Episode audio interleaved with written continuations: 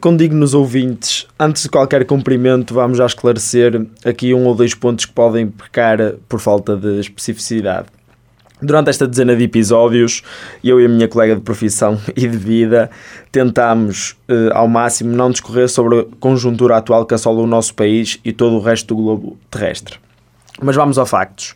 Primeiro, os nossos olhos batem nos joelhos por aplicarmos um esforço e entrega de volta à compilação de uma ou duas notícias diárias de modo a elaborar algo, elogiar o que fazemos. Uh, segundo, desistimos hoje mesmo devido ao cansaço que nos preenche as entranhas. Pronto, Romão, vou interromper-te aqui neste preciso momento porque hum, considero não ser este o caminho que nós queremos para o nosso programa. De repente, sem a minha ou uma autorização superior, comportas como um autêntico bebê chorão, que és, e tenta sensibilizar as pessoas para a nossa falta de tarimba naquilo que é a exigência de uma rubrica de rádio?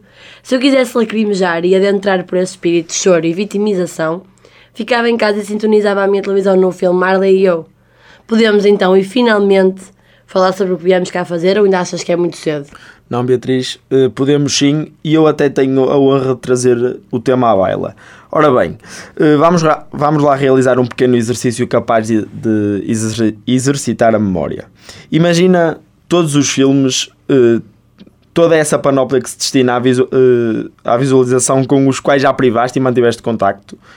Agora imagina a pandemia que é comparsa nos dias 2 e já se prolongava desde os tempos, por exemplo, da peste negra, eh, se bem que aí as coisas ficavam um bocadinho pretas, ou então da, do tempo da monarquia em Portugal.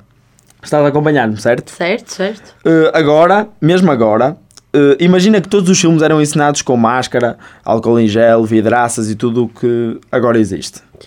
Ora, aí está uma questão pertinente, Romão. Quando isto da pandemia uh, começou, eu estava em casa a ver um filme com o meu irmão sei, estávamos mesmo a ver um filme, mas eu sei, eu sei que isto aconteceu. Ele disse-me precisamente a seguinte frase: Imagina todos os filmes com máscara. Isso realmente fez-me mesmo pensar.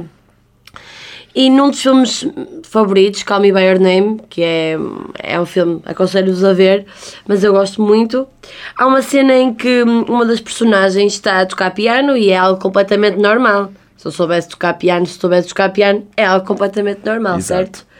No entanto, se fosse agora, a personagem teria de desinfetar as mãos, desinfetar o piano, tocar e voltar a desinfetar o piano, para se uma próxima pessoa fosse lá tocar já estaria protegida, entre, entre aspas. É uma perda de tempo e mesmo que isto não, não, não se passasse no filme em si, é, continua a ser uma perda de tempo porque as gravações vão demorar ainda mais tempo do que demoram já normalmente. Eu comprovo o que, o que estás a dizer e eu conheço a cena perfeitamente, mas vou aqui alavancar outras peripécias noutros filmes e séries que me parecem dignas de registro. A máscara vem solucionar problemas de visão e de dilapidação da não-beldade. Tu sabes. Não podemos ser hipócritas ao ponto de dizer que a cobertura facial já nos conduziu a olhar uma pessoa e a sentir, de imediato, uma satisfação por aquele semblante estar selado, certo? Nessa perspectiva, por exemplo, um Sigurd, uh, No Country for Old Men, que em português significa este país não é, este país não é para velhos, uh, com máscara, atrasava a hora do término da vida do seu longo lote de assassinatos. Além disso, Será que o train spotting, exemplo vivo de higiene, necessitava de mais uma desinfecçãozinha? Isto era danificar o melhor que o universo da imundice nos concedeu. Mas pensa bem, Romão, acaba por ser ainda mais estranho ver filmes ou séries ou documentários ou o que é que seja em que eles não estejam a usar máscara, não achas? Porque é algo que, é algo que já está tão entranhado na nossa sociedade, no nosso, no, nosso dia a dia, que hum, quem não está a usar máscara e quando não se está a usar máscara até parece hum, estranho, parece que estamos nesta vida há uma eternidade, tempo. não é? Há muito tempo. Eu quero te dizer que concordo, mas não é disso que eu venho aqui falar. Tu cortaste completamente o meu raciocínio depressivo. Fazes isso muitas vezes, sabes? Para te, para te seres um comentário com inúmeras doses de banalidades e trivialidades. Eu vou fingir que não ouvi o que disseste e vou somente continuar. Já não ouves.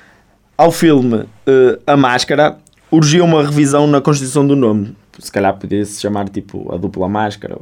Pronto. Uh, ao Aníbal Lecter, uma máscara com, vari com variantes pela dilatação da boca no contacto com uh, a mordaça. As expressões fa faciais, por exemplo, do Marlon Brando, de, do Godfather, eram irreproduzíveis. O Tom, o Tom Hanks corria riscos sérios de abafar sempre que desatasse a correr, do Forrest Gump. O Jack Nicholson permanecia um sociopata, mas era, podia ser facilmente confundido com um construtor civil azucrinado pela vol- volatilidade do pó. Pronto, eu acho que já chega. Sim. Vou só desinfetar as mãos e colocar a máscara. Espera aí, estão-me a fazer sinais. Ok, fui despedido.